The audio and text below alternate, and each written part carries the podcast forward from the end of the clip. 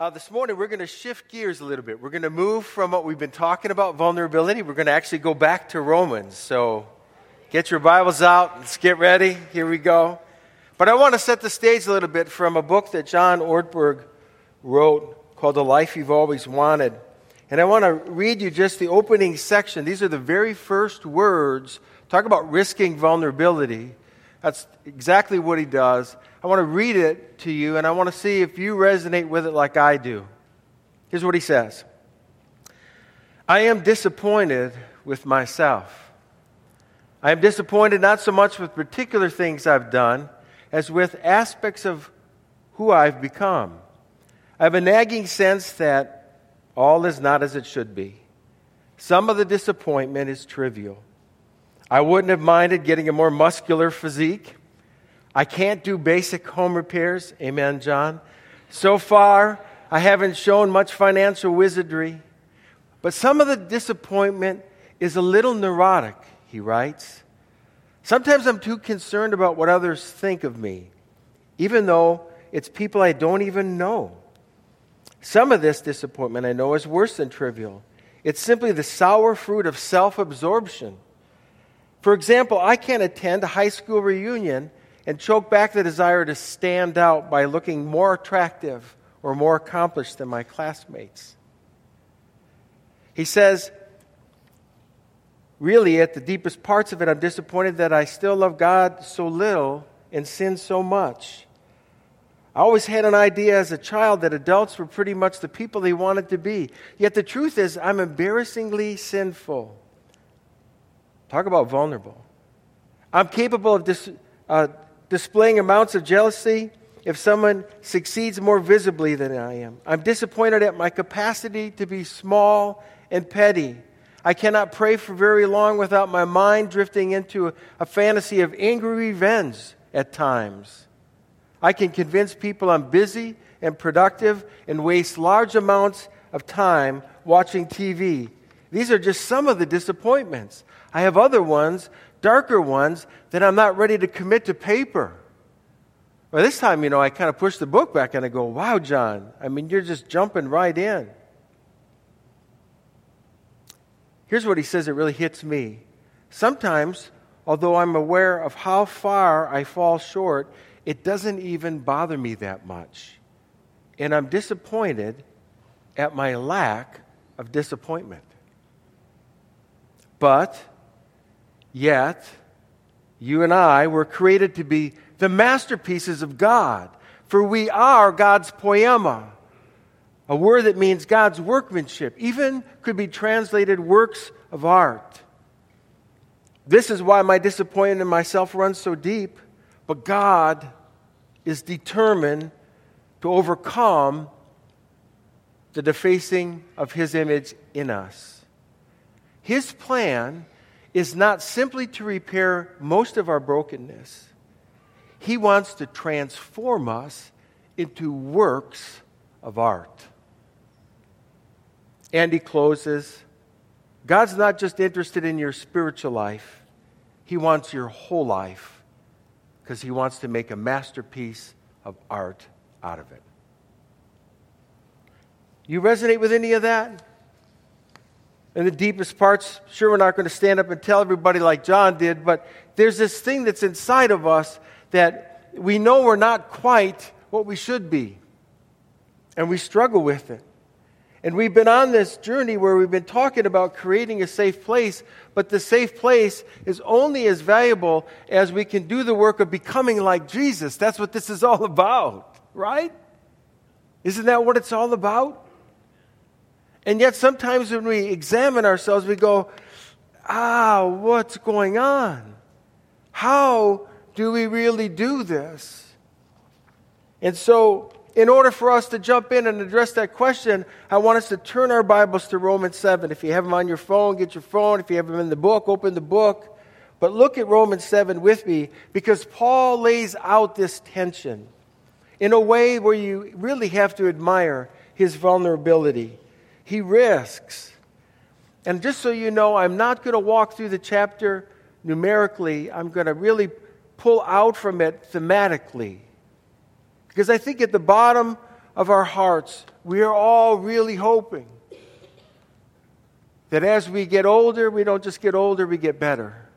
And as we get better, we don't just get better, we become more like Him. But the question is, how? And Paul jumps right in in Romans 7:15 he says this, I don't really understand myself, for I want to do what is right. Can I get an amen? Know, there's something in us we just want to do what's right. And there's something because the Spirit of God's in us, and there's something about our conscience. We know what's right, but look, comma, but I don't do it. Ah! You could just hear him groan. Instead, I do what I hate. Oh, this is so raw and honest. So many people that I talk to in the counseling room, when they're trying to really uh, change and grow and learn and become more like Jesus, they'll resonate with this. They go, Why is it so hard, Mark? Why the very things that I, I know I should do, I can't do? What, what, what is this? And we feel taunted by it, haunted by it, teased by it, tripped up by it. I mean, isn't this true? Just start a diet. Come on, people. Start a diet and watch what happens.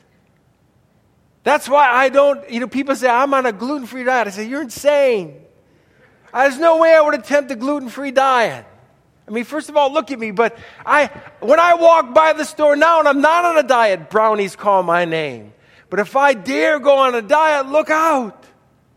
They come looking for me.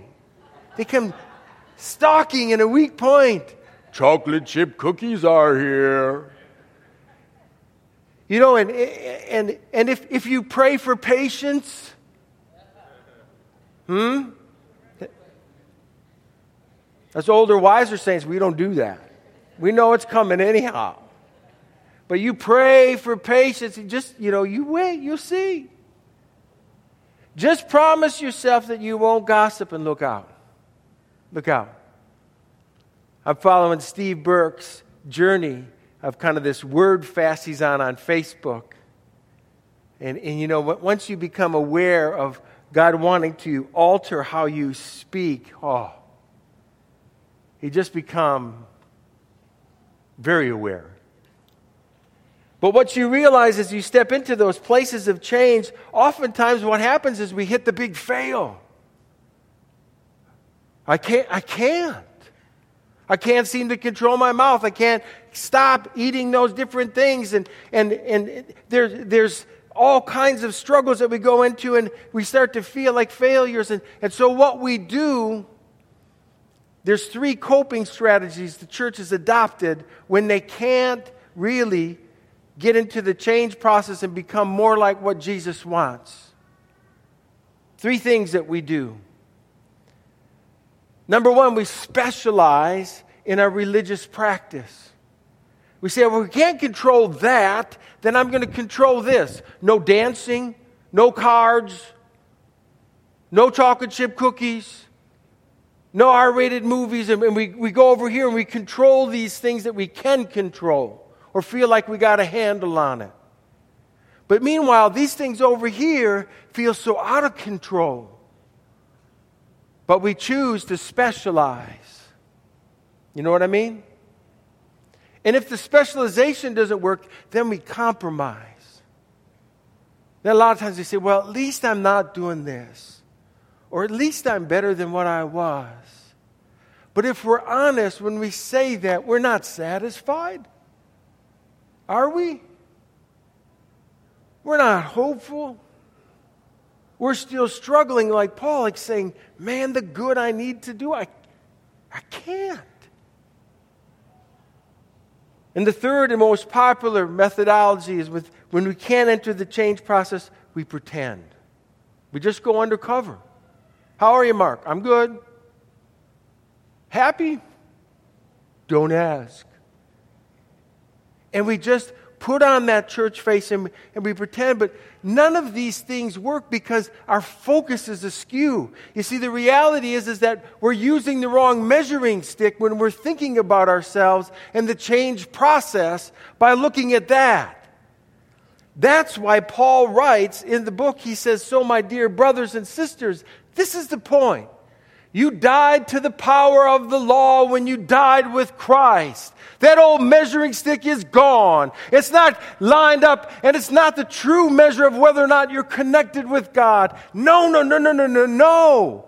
You see, now you're united with the one who has been raised from the dead. That's who you're united with. You're not united to a checklist, a to do list, a should list.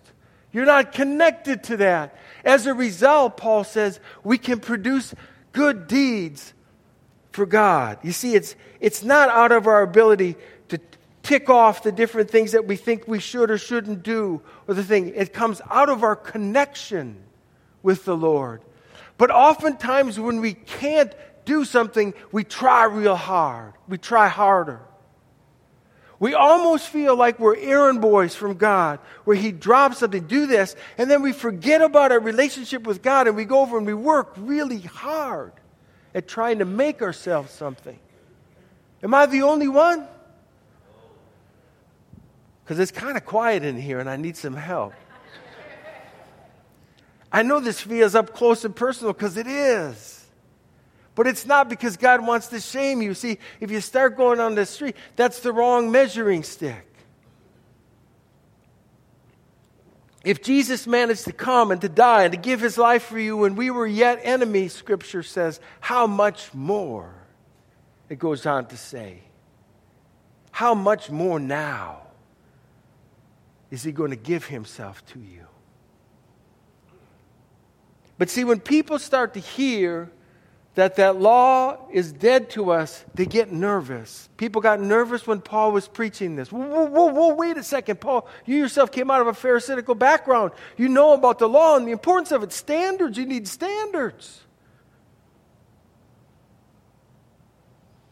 Paul goes on to say, he says, Well, am I suggesting that the law of God is sinful? Of course not. In fact, it was the law that showed me my sin. I would never have known that coveting is wrong if the law had not said, You must not covet.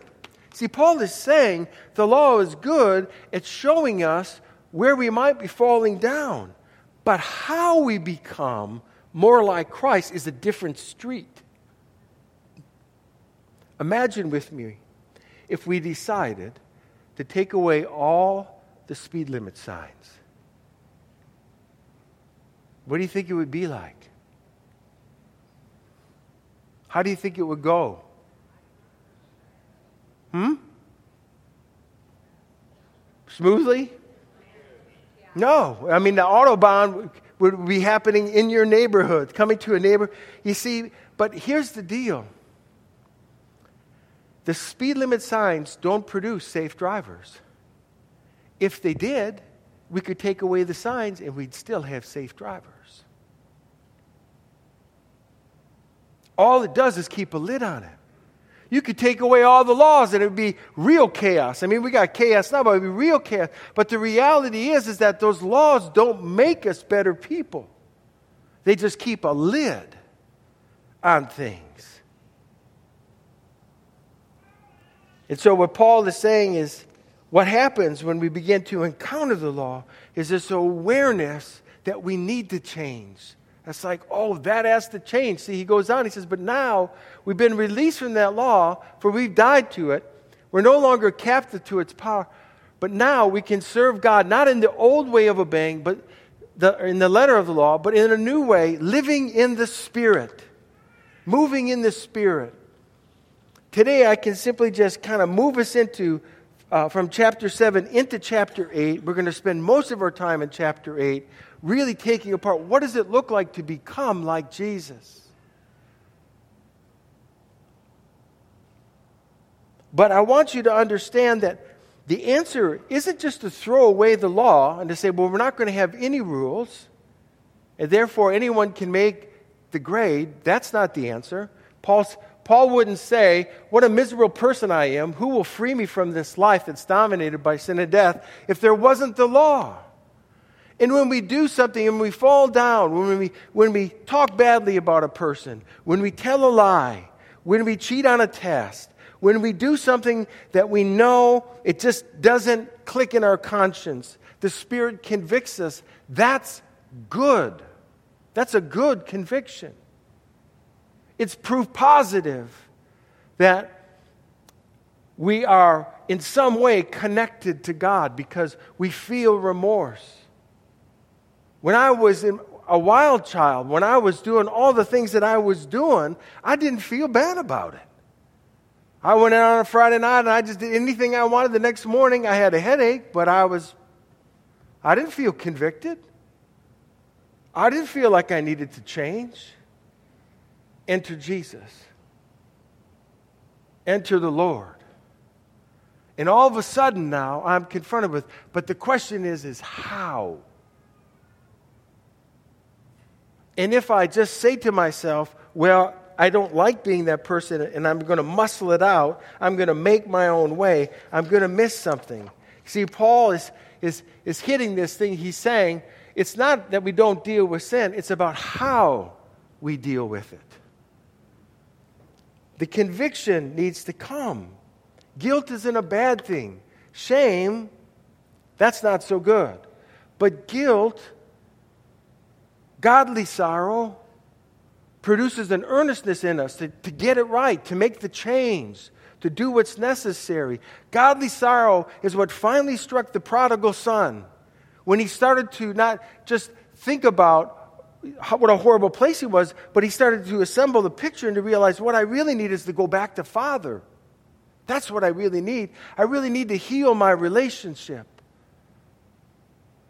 He didn't say, I'm going to go and make everything right. I'm going to have my to do list and I'm going to contact and I'm going to go back to all the different people that I hurt or that I talked about. He just went straight to the Father. It said, Whoa, I need you. You see, it's, it's not about forgetting about sin, it's how we do. Because the sin breaks the relationship, it causes this divide. And let me say this that when you run into, when you, when you find yourself, when a person is addic- addicted, there's a number of different people that I'm walking with, and they're coming out of addiction. And when you're addicted to a substance, it masters you, it holds you.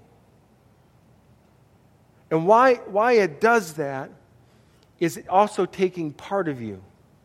And everything that we reach out to to find life, and strength or joy outside of ourselves. It just shows that we need this relationship.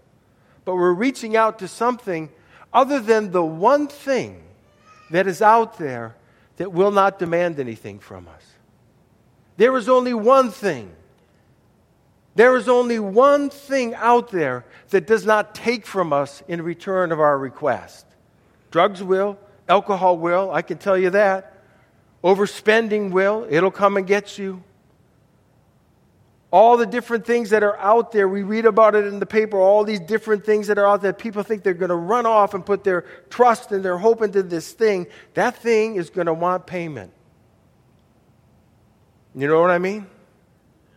The one thing that does not ask for payment was on here. And he comes to say, I have come that you might have life and have it fully, have it freely. And so, what we need to do when we notice that we're trusting in something instead of Him is we need to focus on fixing that relationship. This is why when David has the revelation, this is Old Testament, folks. He has the revelation thanks to Nathan coming and talking to him you get Psalm 51, and the psalm opens up with David knowing he needs to right his relationship. He says, Have mercy on me, God, because of your unfailing love, because of your great compassion, blot out my sins. He doesn't come saying, I, have done this and I made this right and I, I did this and I paid this person back and I made retribution for what happened to Uriah. No, he runs into the room and he says, We have got to get a relationship right and I am wholly dependent on you doing it.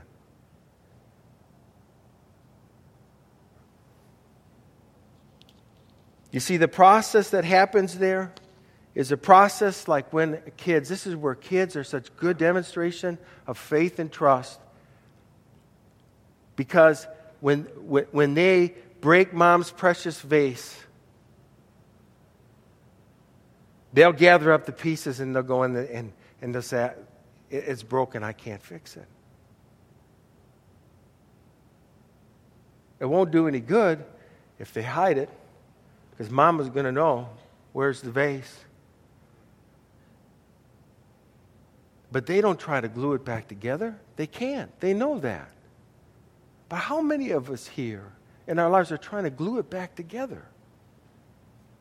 Trying to get it done on our own strength. This is why we have to create a safe place. What do you think people said after they read Paul's letter and they read this part of it? This is the apostle? Should we let him preach? What do you think he's doing? It's why we have to create a safe place because the tendency for us is we often want to kill the sinner, send them away, reject them, get away, it's contagious. 26 different fallen pastors I've spent time with. And 26 fallen pastors were sent packing. I'm not saying we should ignore their situation, but I am saying that we could be part of the restoration, the healing. Isn't that what he's asking?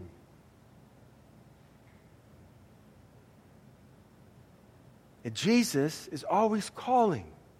You see it even in his first call to the disciples. He says, Come on, follow me. In other words, be with me, and what? I will make you. Not you will make you. I will give you a big to do list that you should get done. No, it's come enter the relationship, and I will make. Anytime that there's sin, it's misplaced faith, trust. I'm hoping in something to do something for me that it really can't.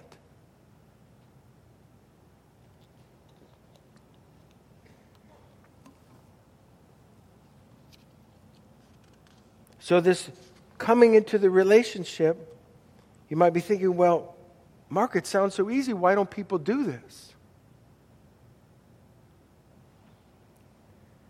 Because when you enter that relationship with Jesus and you step in with Him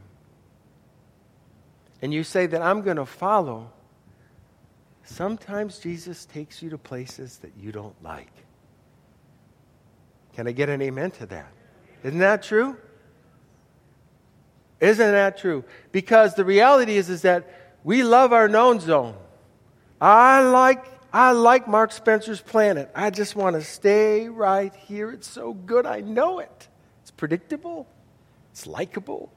It's comfortable. Mm.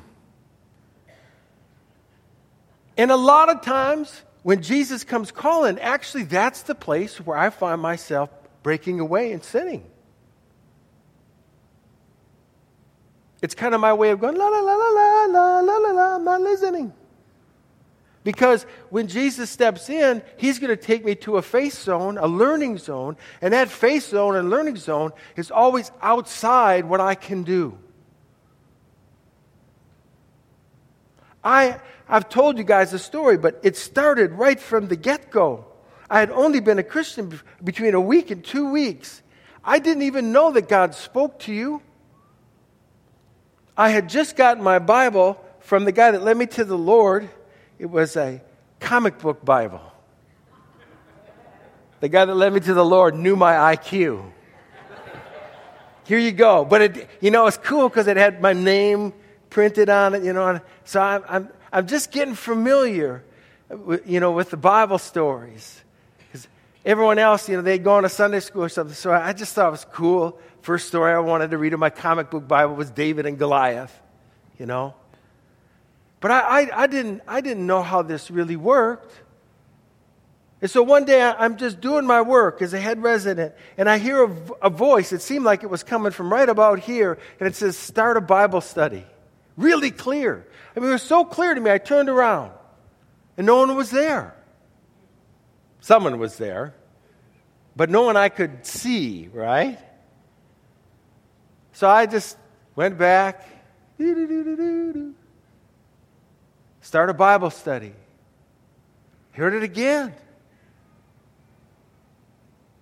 So I thought about it for a moment and I said, I don't, I don't, I don't know about this Bible study idea. I said, I don't, I don't know anything about Bibles. The only thing I know about Bibles is some guy named King James wrote it. That's how uninformed I was about the Bible. Why, do, why would you want me to start a Bible study? But I could not shake that. It kept following me around. And finally, I said, okay, okay, whoever you are, I'll start a Bible study. So I put a little three by five note card in the very basement fire exit door. That was my one advertising sign for my Bible study. There. That's my little appeasement. Because I didn't want to get outside the boat and be in that face zone. Bible study, head residence apartment, Tuesday, 7 o'clock. Tuesday, 7 o'clock rolls around, I have 47 students showing up to my apartment for Bible study. Am I in the faith zone? I'm in the faith zone. Now, here's the deal, though. You see, it, it wasn't about a to do list. In that moment, I need Jesus big time. Boy, I mean, see, it's not about me checking off to do list at that moment. It's like, Jesus! And I'm trying to act as cool as I can on the outside, but on the inside, I'm bubbling over.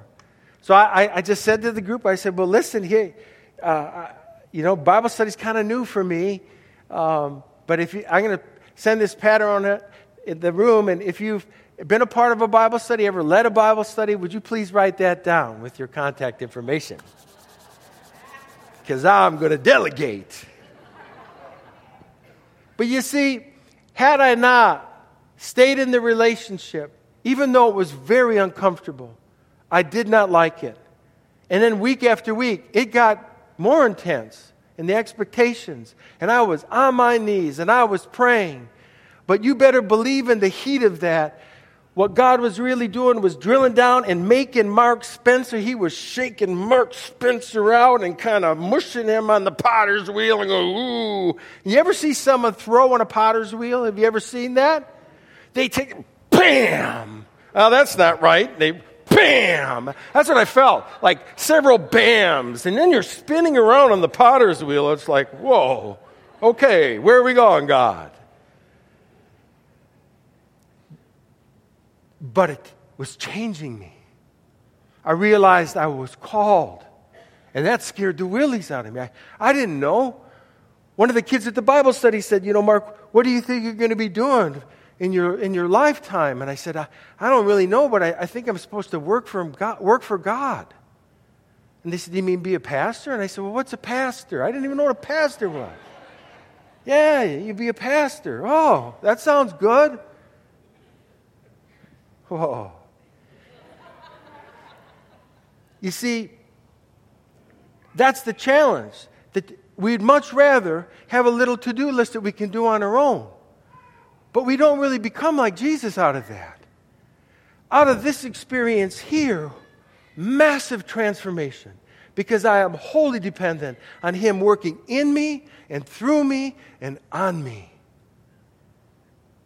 Out of that experience, God broke my heart, showed me just how embittered I was to my dad. And all of a sudden, we're on another project with Jesus, another faith zone to get outside the boat with Jesus. You need to forgive your dad. Whole. Whoa.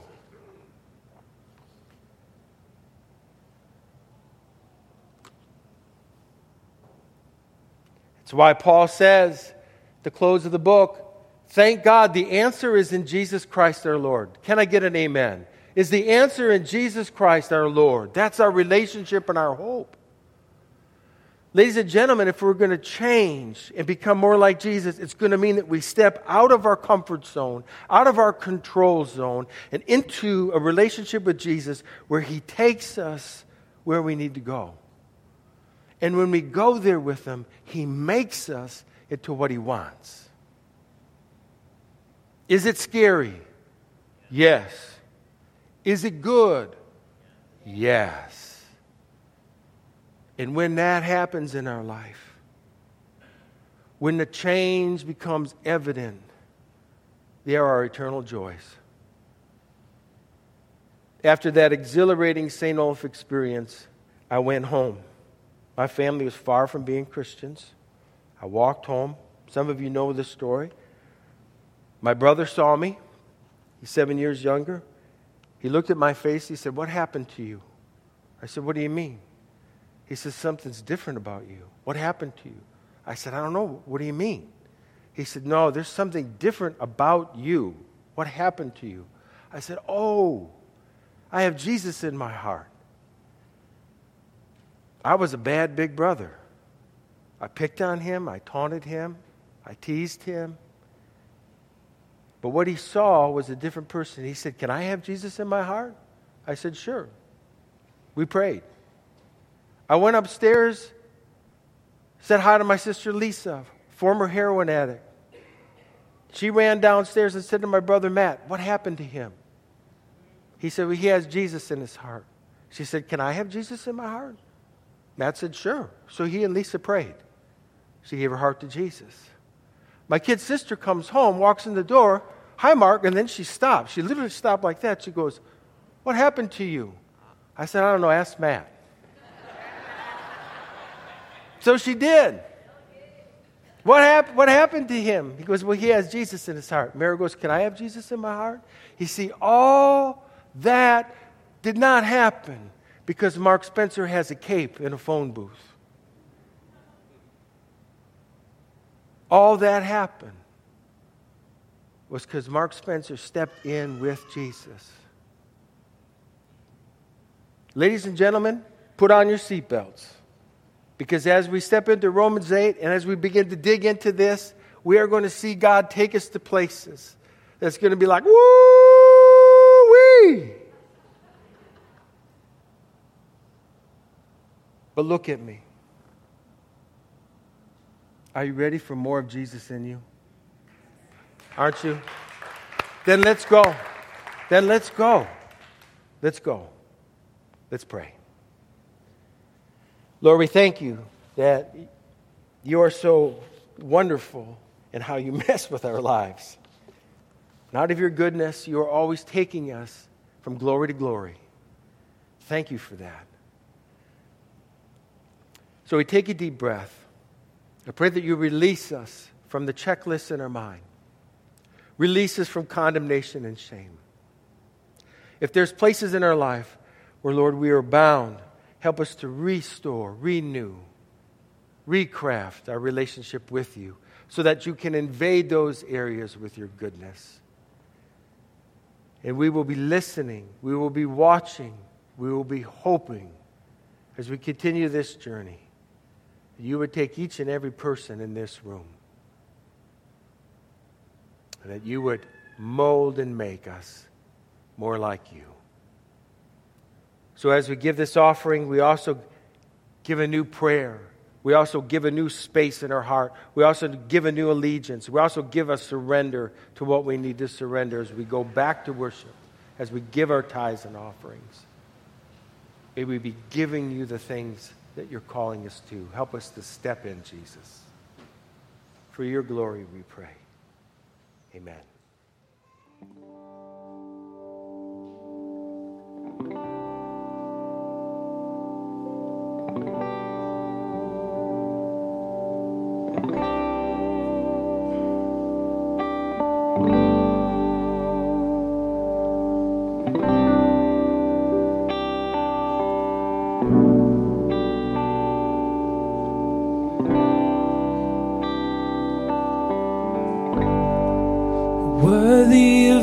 Song we could ever sing.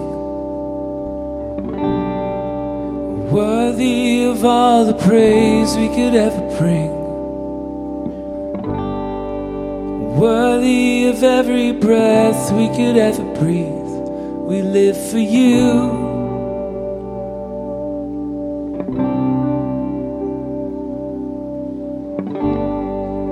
Jesus, the name above every other name. Jesus, the only one who could ever save.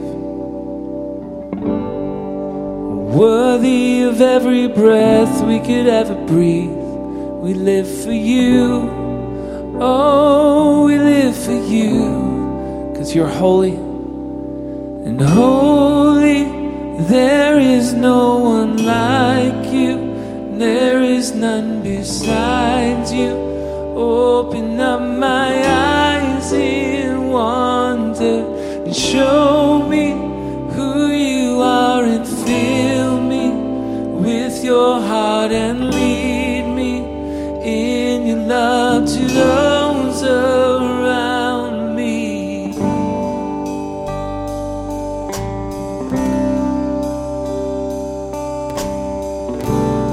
Why don't you stand with us as we sing this? He is worthy. Worthy of every song we could ever sing. Worthy of all the praise we could ever bring. Worthy of every breath we could ever breathe. We live for you.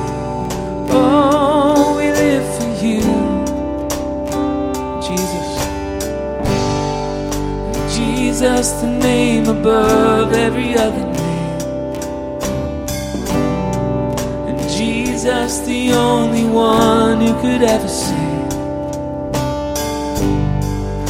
Worthy of every breath we could ever breathe. We live for you. Oh,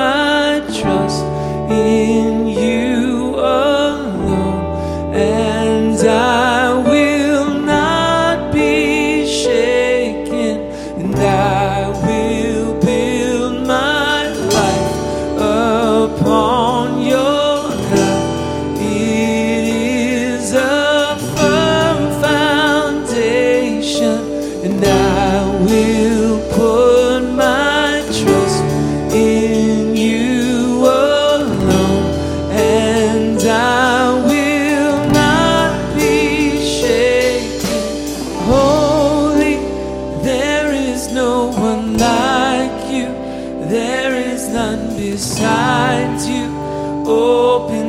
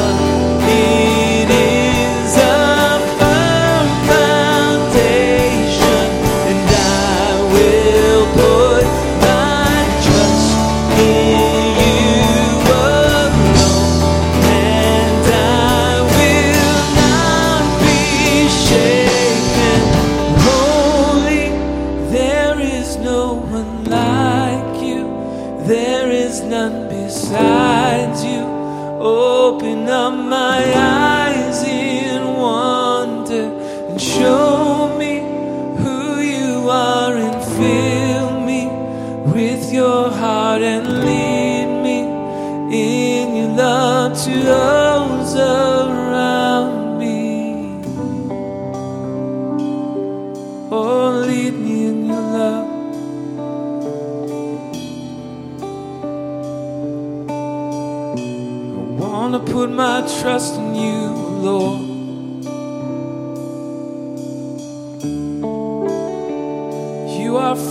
Foundation.